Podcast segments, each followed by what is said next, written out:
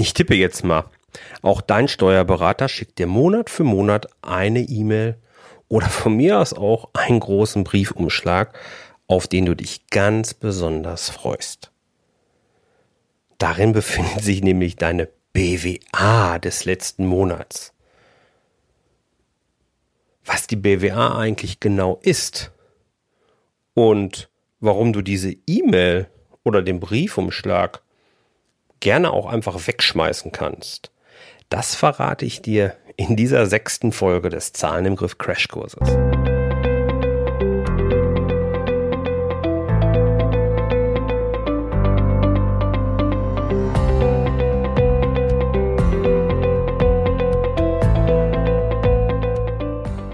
Herzlich willkommen bei deinem Zahlen im Griff Crashkurs, dem Podcast für Selbstständige und Unternehmer, die einen knackigen und hochwertigen Einstieg in die Welt der Finanzen suchen. Hey, hier ist Jörg Groß, dein Mentor für Business mit Gewinn. Du weißt ja, dass ich dir als Selbstständigen dabei helfe, ein Business mit Gewinn aufzubauen, dass du dann in einem nächsten Schritt zu einem echten Unternehmen weiterentwickeln kannst. Dieses Unternehmen wird dann auf Gewinn programmiert sein, weil ich dir eben zeige, wie du jederzeit deine Zahlen im Griff behältst. Und das Ganze ohne, dass du zuvor trockene BWL-Theorie studieren musst. Jo, deine BWA. Was ist denn das jetzt überhaupt? Also zunächst mal, BWA steht für betriebswirtschaftliche Auswertung und ist am Ende nichts anderes als der Ergebnisbericht, der die Einzahlung und Auszahlung des zurückliegenden Monats berücksichtigt. Jo, bekommst dieses Ganze vom Steuerberater erstellt und der braucht das vor allen Dingen, und da kommt jetzt schon ein wesentlicher Punkt, für die Steuerberechnung am Jahresende.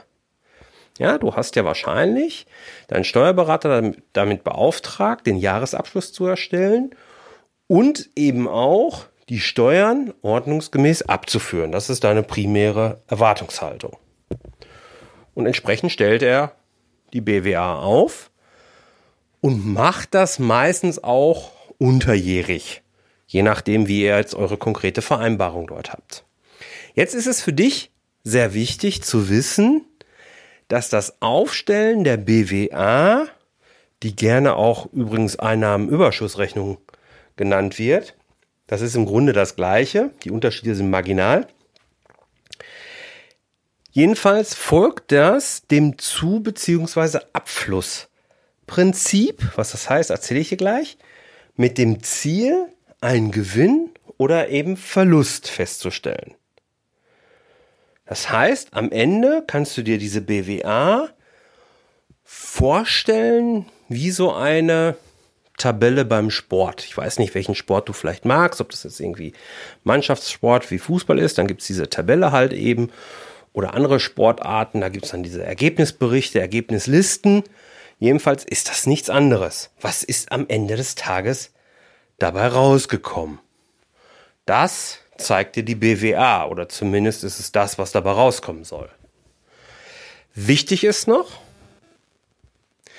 wir sind Unternehmer, wir sind sehr, als, auch als Selbstständige, sind wir Unternehmer, die am Ende alle Werte netto in, der, in den Ergebnisberichten haben.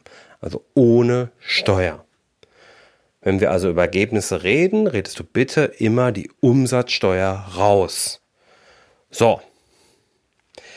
Bevor ich zu dem Zu- oder Abflussprinzip komme, wie ist eine BWA grundsätzlich aufgebaut? Es gibt unterschiedliche Ordnungsprinzipien. Hier in Deutschland ist es ganz häufig das sogenannte Gesamtkostenverfahren, das so ein bisschen diese Regelung vorgibt, wie eine betriebswirtschaftliche Auswertung strukturiert sein soll. Demnach fängt eine BWA oben mit dem Umsatz an, und zwar mit dem Nettoumsatz, also ohne Steuern. Dann kommen manchmal noch diese Rabatti, Rabatte, Sconti und so weiter und so fort, bis es dann wirklich zu dem Erlös kommt, den du in deine Kasse von deinem Kunden überwiesen bekommen hast. Je nachdem, was du für eine Art von Business treibst, wenn du eher handelsorientiert bist, hast du dann eine Position Materialkosten, wo also genau die Kosten drin sind, die du brauchst, um dein Produkt verkaufen zu können. Also die produktbezogenen Kosten, die du dann hinterher in Rechnung stellst. Dann gibt es meistens eine Zwischensumme, die nennt sich dann Rohertrag, die genau das Verhältnis zwischen dem Umsatz, den du erwirtschaftet hast, und diesen Materialkosten eben ermisst. Danach kommen Abschreibungen, sonstiger betrieblicher Ertrag und dann kommen die ganzen anderen Kosten, die typischen Verwaltungskosten, die wir alle so haben. Miete, Werbung, Computer, Telefon etc. pp.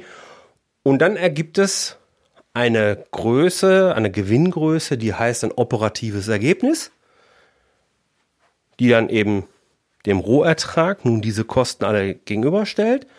Und danach kommen dann noch Zinsen und Steuern, dann kommt der Bilanzgewinn, wie er so schön heißt, oder Gesamtgewinn, je nachdem. Das ist also der grobe Aufbau den du auch in äh, einem Artikel, den ich geschrieben habe, den ich dir gerne in den Shownotes verlinke, nochmal nachsehen kannst. So, jetzt lass uns aber mal schauen, warum solltest du die BWA eigentlich wegschmeißen? Naja, ich bin ja ganz ehrlich, am Ende meine ich natürlich speziell diesen Zeitraum innerhalb des Jahres. Zum Jahresende, am, im Rahmen des Jahresabschlusses, gehe ich jetzt einfach mal davon aus, dass ein Steuerberater schon einen sehr guten Job macht und ja, die BWA auch vernünftig aufstellt. Innerhalb des Jahres ist das häufig so eine Sache. Ganz häufig fehlen hier ein paar Positionen. Das eine sind Abschreibungen, über die wir in der letzten Folge gesprochen haben. Ganz häufig werden Abschreibungen nur am Jahresende einmal gebucht. Damit wird der Gewinnausweis, wie du gelernt hast, innerhalb des Jahres aber deutlich höher ausfallen, als er eigentlich richtig wäre. Oder auch unregelmäßige Zahlungen, wie für Versicherungen, die nur einmal im Jahr anfallen oder Vereinsbeiträge. Das kann jetzt auch eine Kfz-Versicherung sein hm, für deinen Porsche oder eben die Kfz-Steuer. Das kann aber genauso eben eine Betriebshaftpflichtversicherung sein. Alles Dinge, die häufig nur einmal im Jahr oder von mir aus auch quartärlich überwiesen werden, aber auf jeden Fall nicht monatlich. Wenn du dann in die Monats-BWA guckst, kommt es häufig vor, dass diese Werte fehlen. Das ist doof. Dann gibt es diese Berücksichtigung der Position gemäß Zu- oder Abflussprinzip. Was ist das? Zu- oder Abflussprinzip meint eigentlich nichts anderes. Was ist innerhalb eines Monats auf deinem entsprechenden Geschäftskonto oder auf deinem verschiedenen Geschäftskonto an Geld abgeflossen? Also was hast du an Kosten dort verursacht oder gebucht? Und was ist zugeflossen? Heißt, was haben dir deine Kunden an Geld überwiesen? Es geht also nur darum, wie viele Einzahlungen, wie viele Auszahlungen sind tatsächlich vorgenommen worden. Und wenn du jetzt mal überlegst, vielleicht auch an deinem privaten Kontoauszug denkst, wie häufig passiert das, dass eine Buchung, die eigentlich am 1. stattfinden soll, schon am 28. Äh, passiert. Oder eine Buchung, die eigentlich am 28. sein soll, erst am 2. passiert. Das ist im privaten Umfeld ja völlig egal. Wenn du jetzt aber ein Monatsergebnis haben sollst, dann fehlt dir auf einmal der Betrag oder er ist doppelt. Ne? Wenn am 28. etwas passieren soll, etwas abgebucht werden soll und es wird am Ende am 1. oder 2. abgebucht und dann zusätzlich nochmal am 28. hast du es im Doppel drin. Doof.